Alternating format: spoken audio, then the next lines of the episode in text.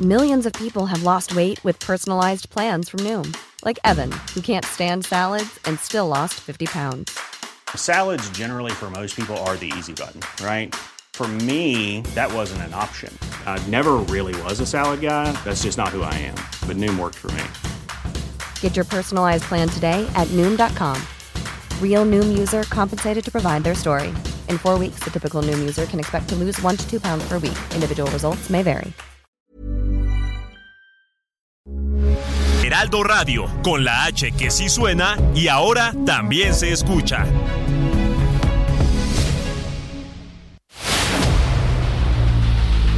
El dedo en la llaga. Había una vez un mundo en el que nadie creía. Un país de historias inexplicables. Una nación con personajes asombrosos. Santo Tomás tenía razón. Hay que ver para creer. El México increíble, las verdades que duelen, la voz de los que callan, el dedo en la llaga. Infórmate, diviértete, enójate y vuelve a empezar. El Heraldo Radio presenta El Dedo en la Llaga con Adriana Delgado. Te miré, estabas tan bonita, tan sensual. Te imaginé ajena y me hizo mal.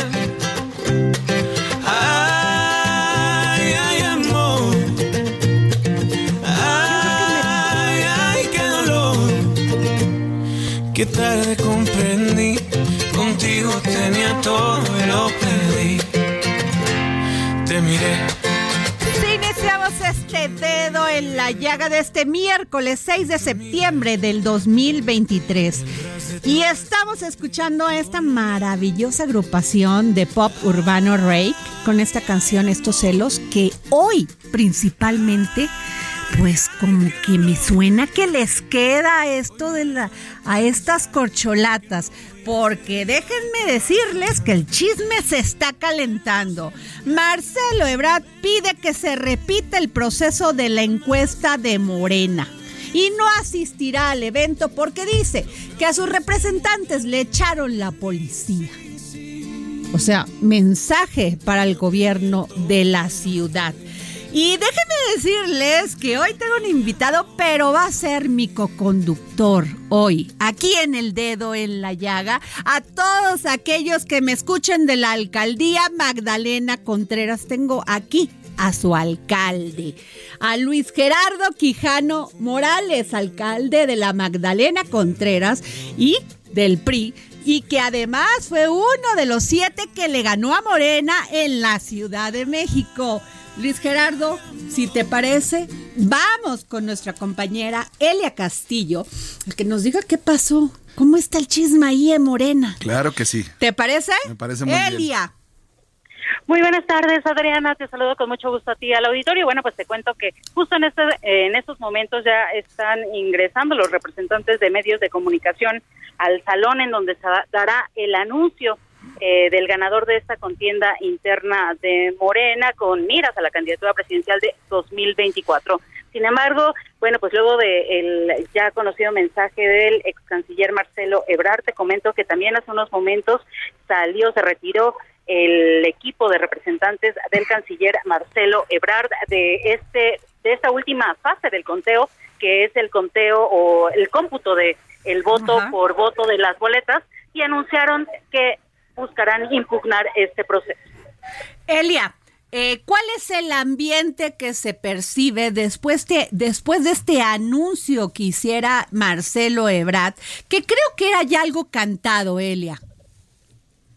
Así es, bueno, pues evidentemente el ambiente que se respira en este momento es eh, de tensión, sobre todo uno por el mensaje que, eh, que lanzó ya el ex canciller y también por el mensaje que dieron tanto Mario Delgado como Alfonso Durazo en eh, a través de redes sociales en donde señalan que eh, las incidencias no alteran el resultado de eh, este de este proceso interno.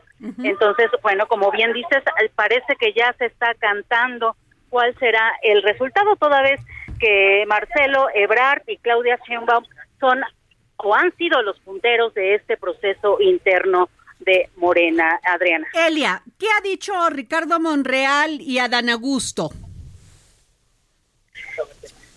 Al, momento, eh, Adán, Augusto, ah, bueno, Adán Augusto propiamente no ha hecho algún tipo de comentario, sin, sin embargo, su representante por la mañana eh, tuiteó mm, algún mensaje en donde también se advierte que eh, está declarando pues eh, no le favorece este resultado al ex secretario de Gobernación. Por otra parte, Ricardo Monreal al momento no ha, hasta donde yo conozco, no ha tenido algún tipo de reacción respecto a este a este día, a este proceso y al anuncio. Sin embargo, bueno, pues el que ha sido más mediático sin duda ha sido Marcelo Ebrard, Adriana. Eh, Noroña dijo, bueno, pues yo ahí les dejo mi reputación y mis encuestas, yo me voy a Tepoztlán y ahí me avisan. Casi aceptando, pues el resultado de esta encuesta, votación, ya no sabemos porque ya no sabemos qué fue. Así es, bueno, pues al momento se, todo sigue igual. Eh, Adriana se espera que esta reunión con las seis corcholatas se dé a las cinco de la tarde, tanto con Mario Delgado como con Alfonso Durazo, presidente del Consejo Nacional. Será a puerta cerrada en donde, de acuerdo a lo que ha señalado Mario Delgado, les van a exponer el resultado de esta encuesta y posteriormente se dará el anuncio a los medios de comunicación. Sin embargo, así como se están dando los los escenarios, pues se espera que sea es una reunión rápida y también un anuncio prácticamente de inmediato, porque Marcelo Ebrard ya anunció que no estará justamente en esta reunión. Luis Gerardo Quijano Morales, tenemos a Elia Casillo, por favor, tu pregunta. La verdad es que quisiéramos sobre todo conocer ahí de primera mano qué opina la gente que está en el público presente, qué dicen, qué murmuran, porque sí es un hecho pues muy lamentable que Morena llegue a estos momentos con esa confrontación interna que ya lo veíamos venir desde antes. Así es. Elia. Luis Gerardo, bueno, pues eh, te comento que ya aquí eh, es como eh, un secreto a voces ya cuál será el resultado. Sin embargo, bueno, pues todos estamos a la espera de que se confirme justamente por la dirigencia nacional del partido.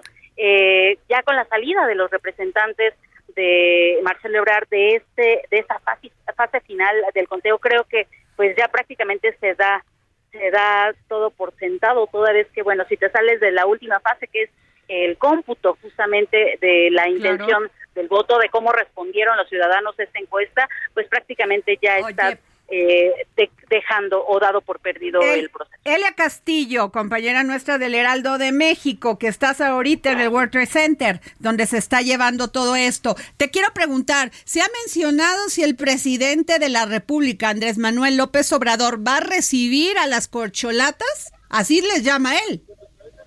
Así es. En la mañana, bueno, se le ha preguntado constantemente a Mario Delgado, Adriana, sobre este tema, sobre principalmente sobre este protocolo, cómo va a ser el protocolo de la entrega del bastón de mando. Sin embargo, eh, en la mañana María Delgado fue muy claro que este tema ya está en la cancha del presidente de la República, que no les ha informado cómo va a ser el proceso, si va a ser un acto simbólico, si los va a recibir, cuándo los va a recibir. Es un hecho que en caso de que sea presencial tendrá que ser antes de que el presidente Andrés Manuel López Obrador pues salga de, gira. Entonces, eh, se que, tendría que ser entre el día de mañana eh, esta, este acto en caso de que sea presencial y si es un acto simbólico podría ser incluso a través de redes sociales, a través de un mensaje. Sin embargo, es mucha especulación, aún no hay nada incierto. Insisto, Mario Delgado eh, se lavó las manos y dijo que este el tema de la entrega del bastón de mando queda ya totalmente en la cancha del presidente Andrés ah. Manuel López Obrador, que ah, él tendrá que decidir cómo realiza este proceso. Elia Castillo, mi última pregunta. Morena siempre criticó que los procesos del PRI, del PAN, había ratón loco,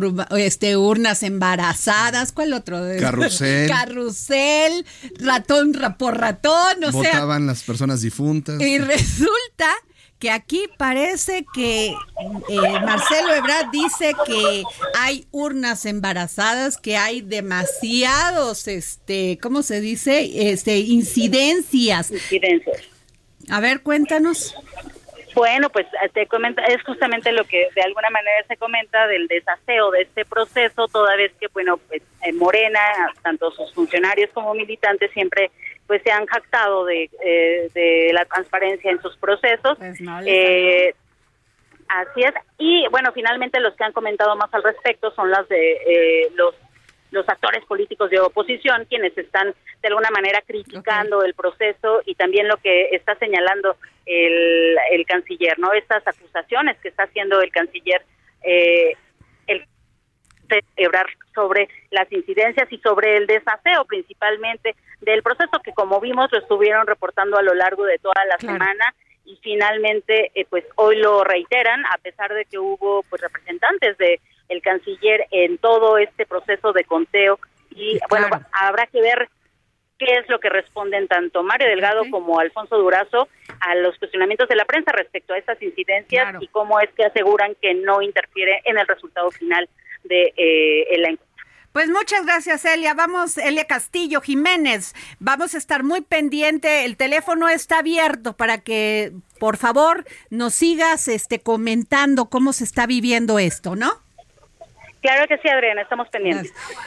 Luis Gerardo Quijano, urnas embarazadas, rato loco. El rato loco, ¿cómo era? Eh? A ver. Era, bueno, yo, yo lo entendí así, A ver. que iban y votaban en una casilla y movían al mismo eh, eh, votante a otra casilla y se la pasaban O sea, votando ¿crees en que diferentes pudo haber casillas. pasado eso aquí, que también movieran en casa por casa? Pues la verdad es que hubo mucha información. Por ejemplo, se dice que conocieron antes las secciones electorales, entonces Uh. fueron a operar específicamente gente de Morena mandada por algunos gobernadores. Ahí está el caso de Colima. Pues dice que no se metieron los hicieron 22. la chamba ahí, dice ahí que no se metieron, pero ahorita están firmando ya una carta abierta diciendo que no hubo ninguna incidencia, que ellos no se metieron, que ellos son unos santos y Práctica- santas. Que la crítica en redes de esa carta es que prácticamente ya la tenían lista desde ayer, ¿eh? O sea, no era que fuera una carta que O sacaron sea, ahorita. cargada total. Ya previsto que iba a haber ese relajo, ¿no?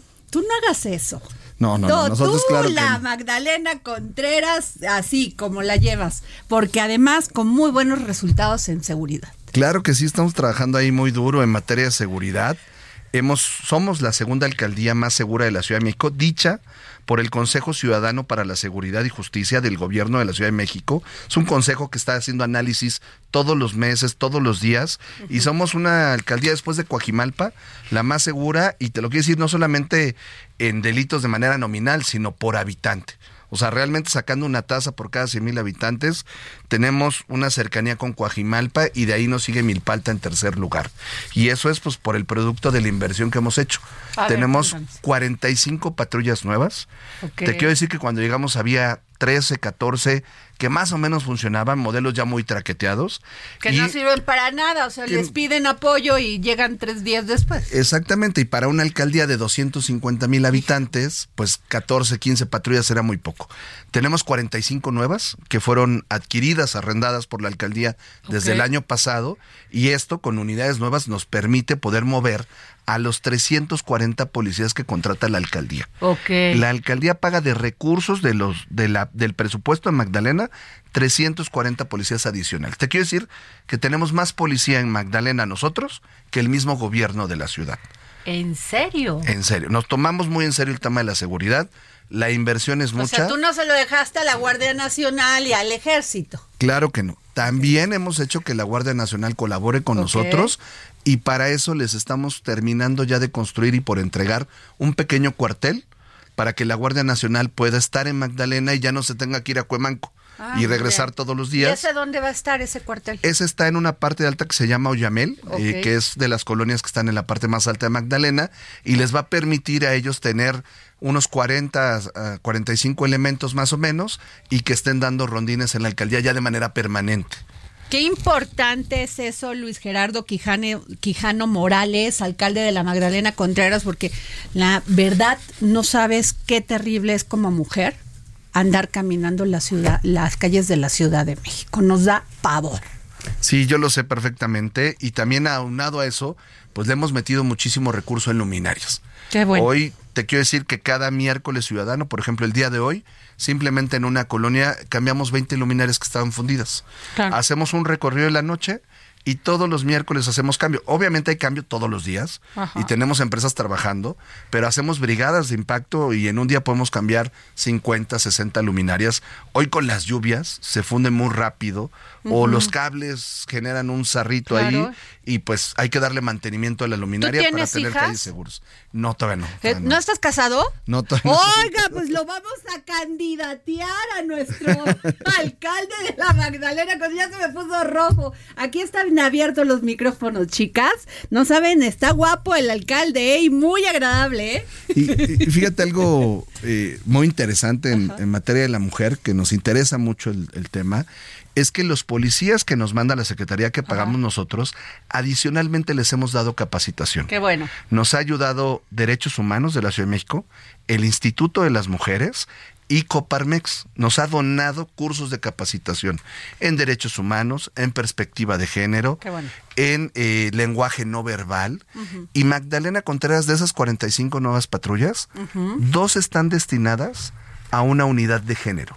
Esas dos visitan todos los días domicilios de mujeres violentadas que levantaron una denuncia, que levantaron una alerta de género y se dedican dos elementos, dos, dos unidades todo el día a ir a visitar a mujeres para que el agresor no regrese o si el agresor vive en el mismo predio, sepa que esta mujer está siendo vigilada y cuidada.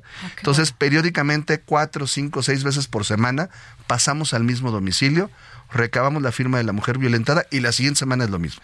Esto durante un periodo de tiempo de tres o cuatro meses hasta que ya no hay una alerta de un posible feminicidio. Entonces, es un seguimiento muy importante Qué que se le da. importante, porque ¿y dónde pueden acudir las mujeres cuando se sienten agraviadas, que se sienten con miedo de que ese agresor regrese a su casa o las espere en la esquina? ¿Dónde pueden llamar? ¿Dónde pe- pueden pedir auxilio? Es un trabajo de varias instituciones que estamos coordinando. Nosotros como alcaldía acabamos de abrir una casa de la mujer contrerense. Una casa destinada a solamente atender a las mujeres. Uno, para empoderarlas. Dos, para apoyarlas si sufren un proceso de violencia. Les damos asesoría legal acompañamiento, tenemos eh, apoyo psicológico también, servicio médico, tenemos una pequeña guardería por si las mujeres van a tomar un taller, por ejemplo, de emprendimiento, de manualidades con nosotros, una pequeña guardería para que sus hijos Ah, qué estén ahí buena, qué bueno. en lo que toman ese curso.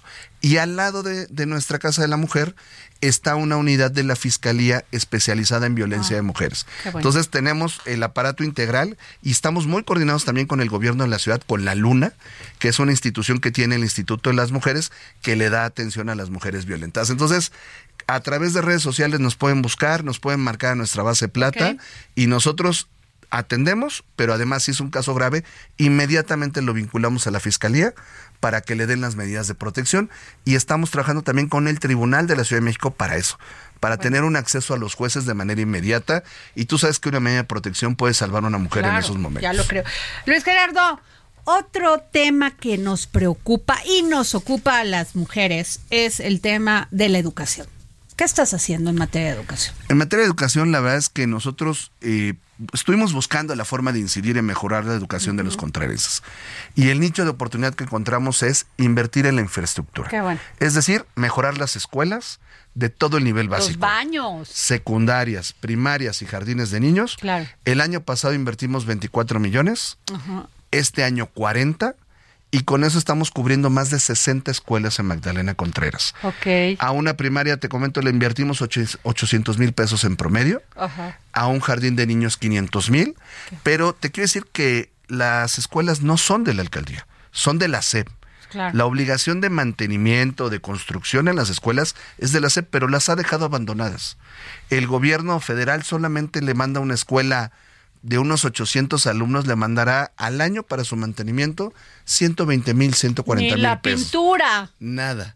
Entonces la alcaldía les está metiendo 800 mil, 850 mil pesos a cada escuela. Entonces, ¿qué estamos haciendo? Arreglando los baños, impermeabilizando las escuelas. Claro. En una escuela, te quiero decir, en una escuela primaria, llevaban cinco años sin tener funcional su cisterna. porque fue fracturada en el sismo del 2017. Entonces, están bien los baños, pero sin agua. ¿Y entonces Y cómo en le pandemia, echaban agua? Pues, pues, ¿cómo? Solamente los niños con- agarraban su cubeta. ¿o qué? Solamente con un tinaco y con lo que entraba de la calle en el día, les instalamos ya una, una cisterna de 10 mil litros y ya esos baños ya tienen agua para poder seguir funcionando. Y con la pandemia, tú sabes que es fundamental que los servicios de la escuela estén bien. Entonces, nuestra forma de colaborar fue esa. Pero también para los jóvenes universitarios sacamos una beca. El año pasado tuvimos cerca de 200 jóvenes, este año me parece que son 400, son jóvenes que estamos apoyando económicamente para que continúen con sus estudios, pero les pedimos trabajo social a cambio. No se les no se trata de regalarles el dinero nada más. Como ciertos. Como muchísimos ¿no? programas En electoreros que tiene el nomás les dan la lana y los chavos se los gastan y ni lo agradecen, ni lo reponen, ni nada. Ni trabajan. Entonces nosotros les damos esta beca, pero a cambio trabajan con nosotros en la alcaldía, hacen labor social, por ejemplo, nos apoyan en una reforestación, nos apoyan en una limpieza de barrancas, pero también nos apoyaron en nuestros cursos de verano que tuvimos en la alcaldía con los niños contrerenses. Entonces, estos jóvenes Qué empiezan padre. a desarrollar una conciencia social en, oye, me estoy siendo beneficiado de los impuestos de los mexicanos, pero yo también estoy devolviendo algo en labor social y en reciprocidad, que es lo que queremos generar. Oye, pues qué interesante. Oye, y este operativo Juntos Mejoramos Vialidades, cuéntame. La verdad es que es un operativo eh, muy, muy importante, Magdalena Contreras. Ajá. Si tuvieras la oportunidad algún día de subir a las partes más altas, no tenemos grandes avenidas. Es que además tienes una zona muy urbana como San Jerónimo y todo esto, y luego te encuentras con un, o sea, con zonas manchas de pobreza eh, terrible. Magdalena Contreras es una alcaldía muy diversa. sí, muy diversa. Tenemos desde colonias muy ricas hasta colonias muy marginadas. Exacto. Y nuestras vialidades son muy pequeñas. Entonces, Ay, hicimos... Es que era pueblo. Es, es un pueblo. pueblito, Sigue siendo un pueblo. los caballos. No, Hay caballos. eh. caballos, el ¿eh? 15 de septiembre vamos a tener más de 200, ca- 200 jinetes. Vas a dar 200 el grito. Vamos a dar ver, grito ¿y dónde? y a ver, invita. a ver, ¿Va a haber fiestón? Vamos a estar ahí en la explanada de la alcaldía, pero en la mañana tenemos un desfile del 15 Ajá. de septiembre, carros alegóricos, escuelas participantes y cerca de 200 personas de Magdalena que montan a caballo que nos van a acompañar. Pero déjame platicarte de Movilizando Contreras. Este programa eh, lo diseñamos el año pasado, contratamos 160 movilizadores con un programa social. Este año lo incrementamos a 200 movilizadores y cubrimos primero las salidas y entradas de todas las escuelas. Damos seguridad a todos los niños de Contreras para llegar a su escuela y para salir de su escuela. Segundo, de ahí nos vamos a los cruces estratégicos. Entonces tenemos movilizadores en cada cruce, no personal de tránsito, movilizadores, que nos ayudan a facilitar que los vehículos no se estacionen en las esquinas, en las avenidas principales, y eso nos ha permitido, para una parte de la alcaldía, hoy solo hemos atacado, digamos, el 50% de, de un brazo de Magdalena Contreras, eso nos ha permitido que alguien que vive en Tierra Unida, para llegar al periférico, reduzca su tiempo en traslado en 30 minutos. O sea, es decir, antes hacía una hora, una hora diez a llegar al periférico. Hoy hace 30 minutos en bajar. Eso es fundamental. Son dos cruces importantes que hemos intervenido y que estamos atacando todos los días. Pero además te decía la seguridad escolar, vial para los niños, nos es fundamental. Entonces, arrancamos este gran operativo, 200 movilizadores, 100 policías y 15 elementos de la Guardia Nacional para este ciclo escolar, que vamos a tenerlo todos los años este operativo. Oye, ¿y cómo incenti- incentivas el desarrollo económico? Pues ahí estamos haciendo actividades muy intensas. Ajá. Acabamos de tener el octavo campeonato del conejo gigante de Flandes, que es un campeonato donde llevan conejos de 6 hasta 12 kilos de peso. Se hace una premiación y todo. Eso nos ayuda, por ejemplo, en las ferias que hemos realizado, la reactivación económica. Ahí tuvimos cerca de 7.500 asistentes. Hace unos meses tuvimos la feria del pulque y la barbacoa, que Magdalena tiene productores. Tuvimos cerca de 40 mil asistentes en la feria. Nos fue muy bien en cuatro días, prácticamente saturada la alcaldía. Y además, que participen. y además la alcaldía les va a otorgar este año a cerca de 600 comerciantes un apoyo económico. ¿Para qué? Para que diversifiquen su venta. Claro. Si es una papelería, que pueda meter tarjetas de celular. Si es una tiendita que pueda tener otro producto distinto y que permita que un vecino vaya y gaste más dinero en esa tiendita. ¿Y Entonces, trabas burocráticas las cero trabas, estamos dando certeza jurídica. Si hay alguien que tenga una clausura, una suspensión, le damos asesoría para que rápidamente salga de esa bronca. Bueno, a ver. ¿Qué? ¿La Grande? ¿La Ciudad de México? ¿Qué? ¿Senador? ¿Diputado? La verdad es que nosotros estamos muy enfocados en la chamba que tenemos. Creemos que lo más correcto O sea, es ¿no le vas mantenerse a- en la alcaldía. ¿No le vas a competir a Harfuch? Nada por ahí. Vamos por una reelección porque tenemos un compromiso con Magdalena que hay que O cumplir sea, primero. hay que votar por ti. Ya dilo, ¿cuándo, No lo- cómo, no lo puedo decir de Ya, manera dilo, directa, aquí ¿sí? se puede decir Pero todo. vam- vamos Ya por ves una que todo el reelección. mundo viola la ley. o sea. No, no, pero nosotros somos muy respetuosos. Vamos Bueno, por una entonces, continuidad en el ¿quieres gobierno. Luis Gerardo Quijano Morales, alcalde de la Magdalena Contreras, se quiere reelegir para seguir. Claro que sí. Queremos Bueno, seguir trabajando para los contrarenses. Muchas gracias, Luis Gerardo. Gracias. Gracias, Adriana. vemos. Ay, ay, amor. Sigue a Adriana Delgado en su cuenta de Twitter. Arroba Adri Delgado Ruiz. Además, te invitamos a enviar tus opiniones y comentarios en texto o por mensaje de audio a través de WhatsApp al 55 2544 3334. Y si quieres escuchar El Dedo en la Llaga de El Heraldo Radio, en cualquier momento y donde quiera que te encuentres, descarga el podcast disponible en Spotify y iTunes.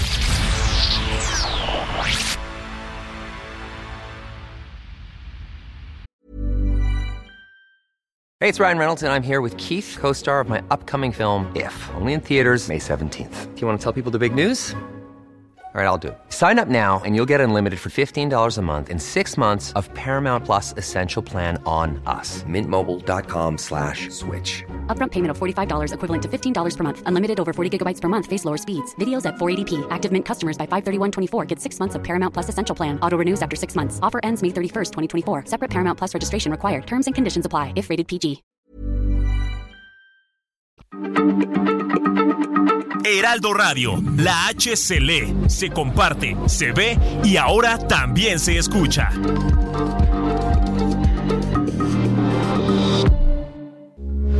Heraldo Radio, con la H que sí suena y ahora también se escucha.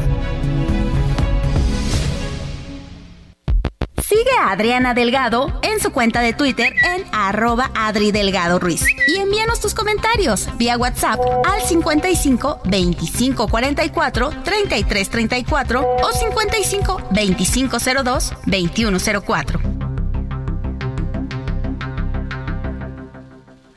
Bueno, regresamos aquí al dedo en la llaga. Son las 3 de la tarde con 30 minutos. Y no se pierdan, por favor, el próximo jueves a las 10.30 de la noche por el Heraldo Televisión, por el, el Heraldo Media Group. Esta entrevista que le realicé a José Medina Mora, presidente de la Confederación Patronal de la República Mexicana, sí, la Coparmex, la verdad, muy interesante, Claudia Daniela, y eh, se acaba de unir con nosotros mi querido Israel López Gutiérrez, colaborador del suplemento Mente Mujer. Suplemento ¿qué tal? Buenas Mente tardes. Mujer. Entonces, por favor, no me dejen de ver, ¿eh? No, claro que A no. ver, porque yo se me hace que no los veo ahí cuando eh, yo estoy checando, ¿eh? Porque este ya ves que te, te metes a la aplicación Ah, de sí. en directo y dices, pues se unió Claudia Juárez. Se unió, ni mi mamá se une a veces, o sea, le tengo que estar hablando, no, pero no, no dejen de verme, de escucharme y de verme. Y de leerte. Y de leerme. Y bueno, sí, este, vamos a ir a un tema, a un resumen de Notume, de noticias con el gran Héctor Vieira. El presidente Andrés Manuel López Obrador anunció que se reunirá con las corcholatas que resulten perdedoras del proceso interno de Morena para la selección del candidato presidencial rumbo a las elecciones federales de 2024. El titular del Ejecutivo también explicó el significado que tiene el bastón de mando que entregará a la corcholata que gane la encuesta de Morena. Dijo que es una forma de entregar una responsabilidad como dirigente de un movimiento de transformación. Es un símbolo de comunidades indígenas, de los más pobres del país. Se entregará a quien debe darle continuidad a lo que para la cuarta transformación es lo esencial, ayudar a los pobres. Además del tren Maya, el presidente López Obrador adelantó que realizará un recorrido de supervisión en el corredor interoceánico del Istmo de Tehuantepec el próximo domingo 17 de septiembre. En otros temas, el presidente Andrés Manuel López Obrador también aseguró que los nuevos libros de texto gratuitos de la SEP contemplan la protección a los animales como algo muy importante, fundamental, para que desde temprana edad los niños empiecen a tener más afecto y respeto por los animales. El mandatario sostuvo que la economía de México se encuentra en muy buen estado, al punto que las calificadoras han tenido que hacer modificaciones en sus pronósticos. Incluso, dijo, están hablando de un nuevo milagro mexicano ante el repunte después de la pandemia de COVID-19. El presidente Andrés Manuel López Obrador descartó que observe presiones del Poder Judicial de la Federación que puedan desestabilizar a su gobierno e insistió en una reforma a dicho poder para que los ministros, jueces y magistrados sean electos por los ciudadanos. Regresamos aquí al dedo en la llaga y el 15 de septiembre se cumplen ocho meses de la desaparición forzada de Ricardo Arturo Lagunes Gasca y Antonio Díaz Valencia, defensor de derechos humanos y líder comunitario respectivamente, quienes desaparecieron en enero del 2023 mientras se trasladaban de Colima y Michoacán de Colima a Michoacán y se cree que su desaparición fue una represalia por su trabajo de defensa del medio ambiente y territorio frente a esta empresa de acero multinacional llamada Ternium. Y tengo en la, en la línea al señor Arturo Lagunes, padre del activista desaparecido Ricardo Lagunes. Don Arturo, Sí, buenas tardes, este, Adriana, mucho gusto saludarte. Qué pena me da decirle que pues no hemos podido, no hemos tenido, porque no nada más involucra a las autoridades que no hacen nada, sino a la población, el sentimiento, la sensibilidad para este caso. Sí, así es. Eh, hasta la fecha seguimos en las mismas, como desde el primer día, sin tener ninguna noticia respecto a la paradero de mi hijo y del profesor Antonio. ¿Qué les dicen las autoridades, don Arturo Lagunes? Pues mire, tenemos reuniones más, reuniones menos, casos. La búsqueda desde el 4 de abril. No dan ningún informe, no sabemos si siga eh, sus operativos con presunción de vida o únicamente estén enfocados a la búsqueda de de fosas clandestinas en Cerro de Ortega. Eh, entonces, este, no tenemos ningún informe. Tuvimos recientemente una reunión el 28 de agosto pasado, donde ni siquiera pues nos han entregado un análisis de contexto que es fundamental para iniciar un protocolo de búsqueda. Entonces, todo eso pues realmente nos da mucha desesperación. Nos organizamos de alguna forma para dar información. Claro. Para poder hacer de decirles a dónde no cuentan.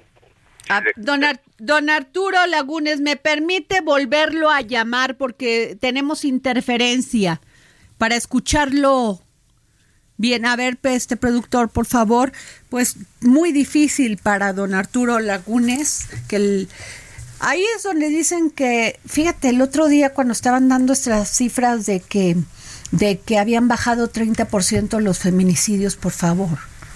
por favor, no somos burla. Este señor tiene casi un año ya, un año prácticamente buscando a su hijo, que además esta empresa Ternium amenazó directamente en una asamblea. O sea, tienen la línea de investigación y no hay nada. Nada más se la llevan de reuniones en reuniones. Y Ternium, ¿qué ha dicho? Eso sí, se hizo, se tomaron acciones a nivel nacional e internacional para exigir a las autoridades este, mexicanas que les dijeran dónde estaban sus seres queridos. Nada, no ha pasado nada, simplemente no existen. ¿Qué hacer, Israel? Daniela, ¿Cómo le dices a un padre que no encuentran a, sus a su hijo? ¿Qué le dices? Y que no hay ni una línea de investigación si tienen claro que esta fue la empresa que los amenazó. Don Arturo Lagunes. Sí, dígame. Me estaba usted diciendo que tuvieron una reunión el, el pasado 28 de agosto. Sí, así es. Y realmente es una reunión realmente nada fructífera, ¿no? Porque eh, cuando pedimos el análisis de contexto, que ya en una reunión anterior habíamos quedado que nos iban a entregar este día 28, pues únicamente tenían un borrador y que estaba sujeto a muchos cambios. Entonces la pregunta era, eh, ¿en base a qué habían realizado sus operativos de búsqueda? no Porque eso es fundamental al contar con los elementos que inciden en una desaparición forzada, ¿no? De dónde parte el problema, que es de Aquila con la minera. Y entonces hasta la fecha pues no tenemos ninguna línea ni de búsqueda ni de investigación hacia esa zona, hacia ese lugar que es donde se inicia la problemática. Terrible, este, don Arturo, eh, el gobernador de Michoacán les ha dicho algo, ¿qué es, cuáles son Nada. Es una persona muy nefasta, no tiene ni idea ni ningún eh, trabajo político ni de tipo de fondo, desconoce los lugares del estado que representa, no sabe ni identificar de eh, cuál es la problemática o es caso omiso, ¿no? De la situación. La verdad es que estamos muy desilusionados pues de, sus participaciones. De hecho, Michoacán, a pesar de que ahí nace el problema, han declinado el caso desde los primeros días. ¿sí? Siempre han estado declinados. La información que tienen en sus carpetas de investigación y de búsqueda son nulas totalmente. Y el gobernador, en sus declaraciones, se ve totalmente sin competencia y siempre negando que hay problemas en su estado cuando todos sabemos que es una crisis terrible de inseguridad. Pues yo le agradezco, don Arturo Lagunes, padre del activista desaparecido Ricardo Lagunes. Vamos a estar muy pendientes de este caso. Muchas gracias por tomarme la llamada. mucho a su auditorio. Muchas gracias. Muy pues amable. Este es el resultado por defender el medio ambiente y el territorio frente a una empresa como Ternium y además una zona bastante pues este influenciada por el narcotráfico terrible terrible. Se une la ambición el poder eh, empresarios sin sin escrúpulos. escrúpulos. Ahí está el resultado de lo que está sucediendo en México. Daniela Zambrano por favor mente mujer e Israel López Gutiérrez colaborador de este suplemento. Yo te agradezco enormemente Israel que tú siempre nos apoyas. Claro. O sea, la verdad, tu imagen en este programa, tu voz es sumamente valiosa. Muchas gracias. Así es, justamente, bueno, el, esta semana en Mente Mujer trabajamos, uno de los, de los temas que trabajamos, Adri, es la infertilidad.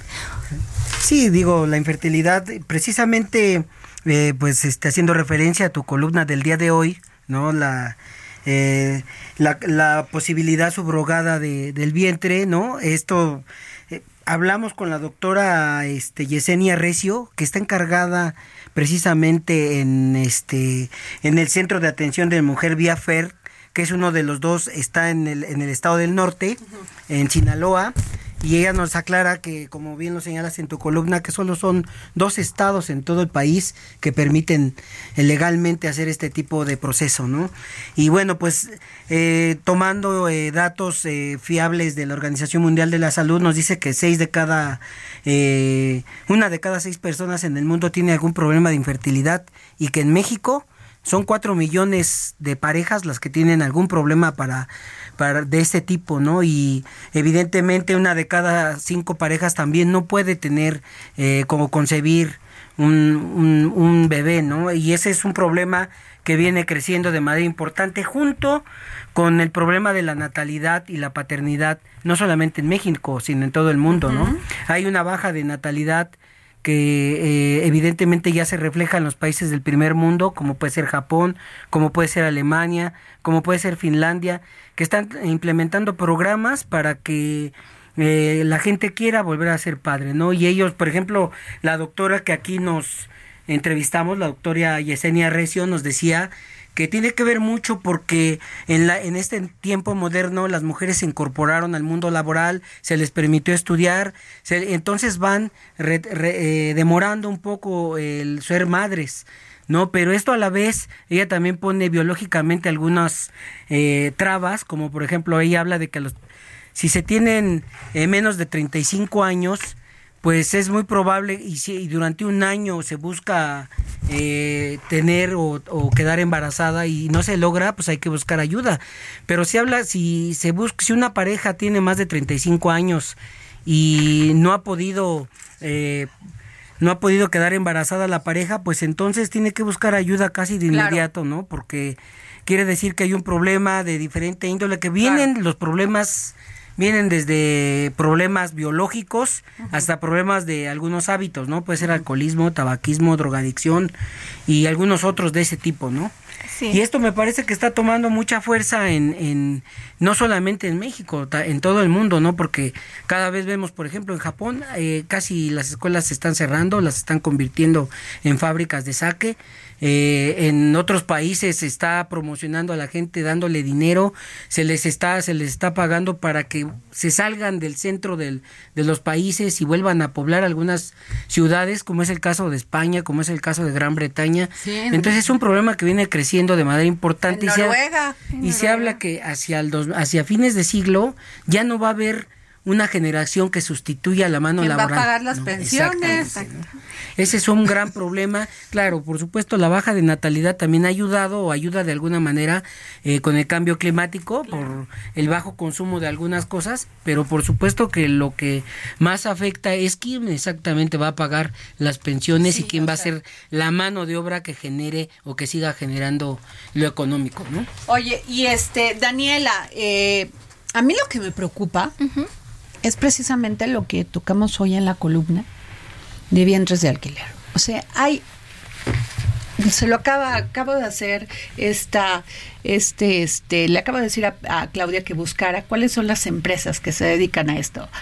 A ver nada más cómo le pusiste Claudia y cuáles te aparecieron bueno de entrada eh, eh, tú pones en el buscador maternidad subrogada y te aparece una cantidad interesante de datos eh, de empresa, de estas empresas, pero aquí lo interesante más bien es, eh, por ejemplo, de lo que hablas tú en tu columna, de cómo, cómo está la legislación y cómo está sobre todo esta eh, tendencia a nivel interna internacional qué es lo que se está haciendo y por qué nos debe de importar este. No, aquí este no tenemos legislación que cuide a las madres, que cuide a los infantes, que cuide.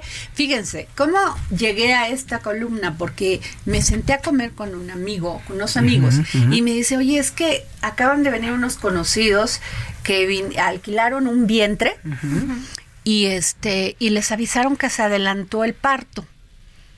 Y entonces, como se adelantó el parto, pues tienen que venir, pues se tuvieron que venir de una parte de Europa, voy a guardar esa en secrecía por esto, de mi amigo. Y este y, y alquilaron un este un Airbnb y pues este nacieron gemelos. Ya les habían dicho. Y le digo, ¿y cómo lo hicieron? O sea, ¿cuáles son los requisitos que se les pide? ¿Cómo contratan aquí a una persona que les alquila el vientre y tienen el bebé? ¿Y dónde lo tuvieron? ¿Y qué hospital se presta? Claro. Bueno, pues me dijo, me dijo la zona en la Ciudad de México, no lo puse porque todavía ahí me faltó más investigación. Y que no sería legal, ¿no? Que no, sería, legal. Entonces, este, y se llevaron a sus dos niños, pero así, ¿quién les dio el acta de nacimiento? ¿Cómo compruebas que ese es tu hijo ante tiene que tener un niño un pasaporte? ¿Cómo lo sacas? ¿Cómo lo sacas? Pues todo lo hicieron en lo que te cuento que una semana. Sí, claro. Una semana y ves las páginas de subrogación en México y 20 mil páginas aquí que puedes contratar un vientre. Aquí, ¿quiénes son las personas que se alquilan?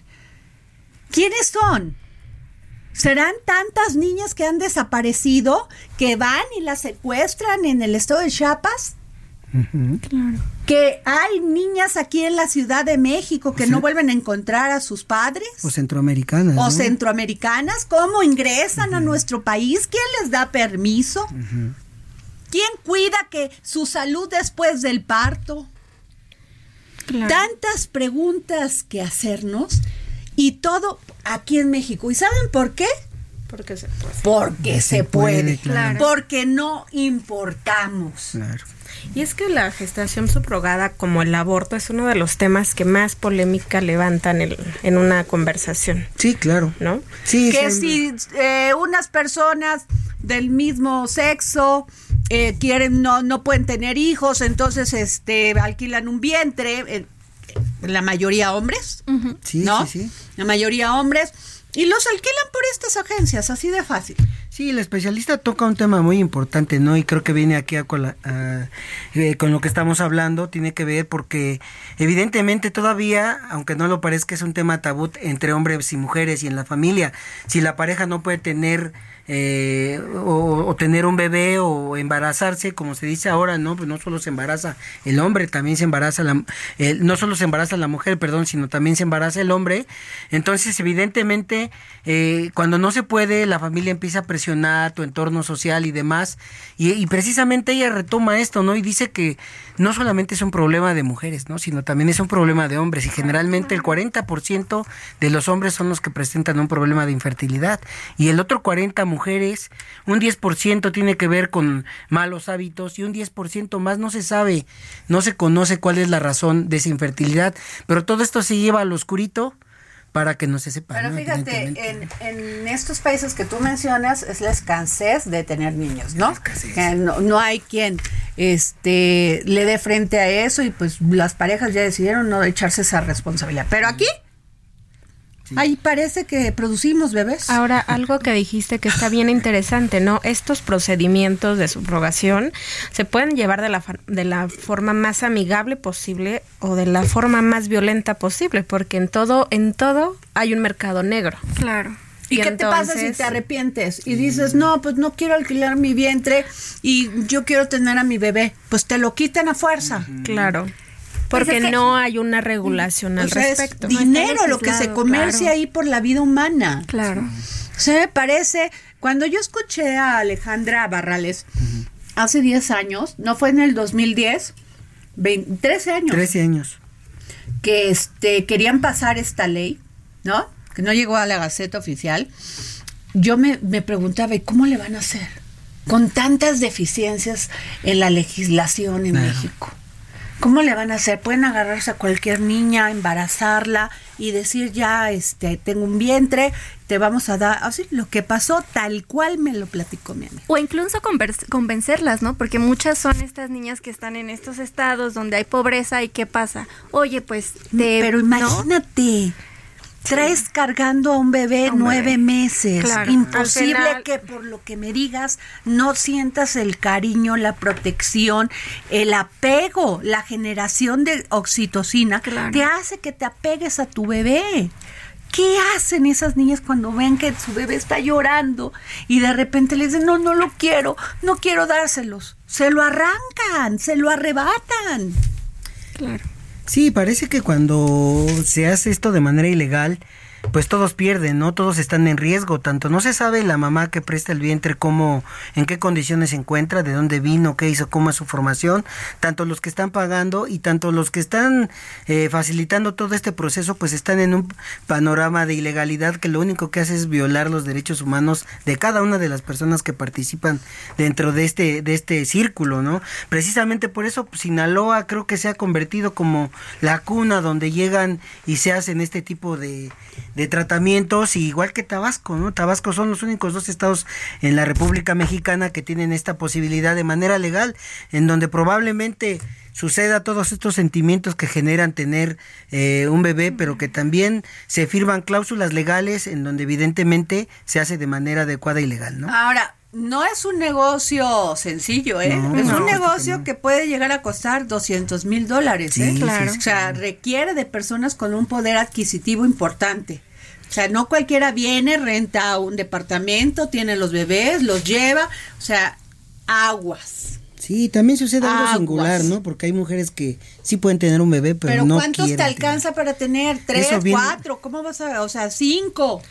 A costa de tu salud, a costa de dejar a un niño sin su madre. Y es que involucra muchísimos temas, el económico, el, el emocional, el psicológico. Estaba leyendo una historia que publicó el diario El Economista de una chica justamente de lo que hablábamos, ¿no? Que una chica de condiciones humildes, viene de un pueblo, trabaja en una casa, tiene dos niños y eh, la, amigos de esta familia que la tenía contratada le dicen, ¿sabes qué? Pues no, no podamos tener hijos, este, pues queremos que nos bien, rentes tu vientre. Ella acepta, le hacen estudios, la revisan y no, pues sabes qué? que ella ya no era la mejor candidata para estos españoles para tener un hijo de ellos y ya, la votaron y entonces quedó sin empleo y ya se tuvo que regresar a su pueblo y son historias Desgarradoras. desgarradoras. Porque a una mujer la destruye. Sí, claro. Saber que tuviste un hijo que no sabes dónde está es como lo que está viviendo don Ricardo Lagunes. Por supuesto. Sí, así es. O Y sea, bueno, Una desaparición. Es sí, exactamente.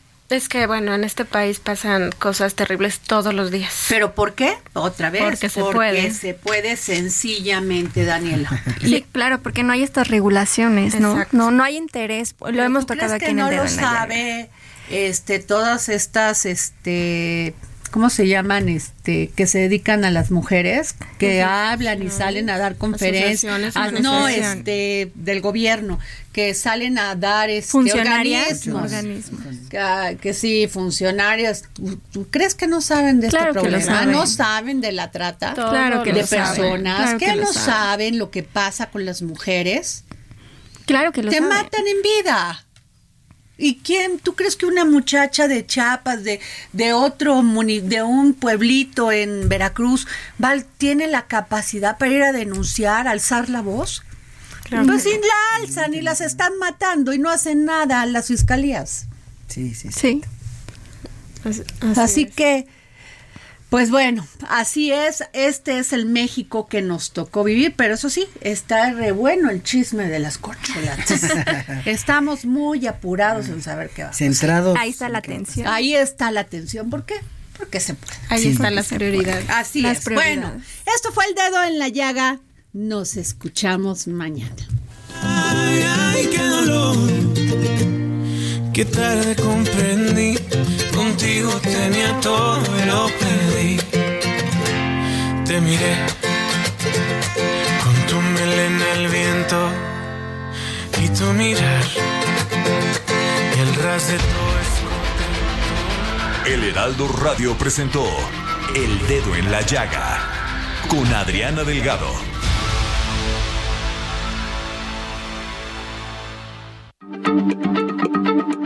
Heraldo Radio, la H se lee, se comparte, se ve y ahora también se escucha.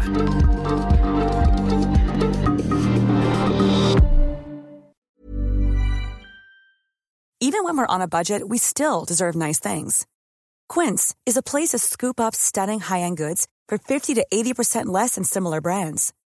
They have buttery soft cashmere sweaters starting at $50, luxurious Italian leather bags, and so much more. Plus, Quince only works with factories that use safe, ethical, and responsible manufacturing. Get the high-end goods you'll love without the high price tag with Quince. Go to quince.com slash style for free shipping and 365-day returns.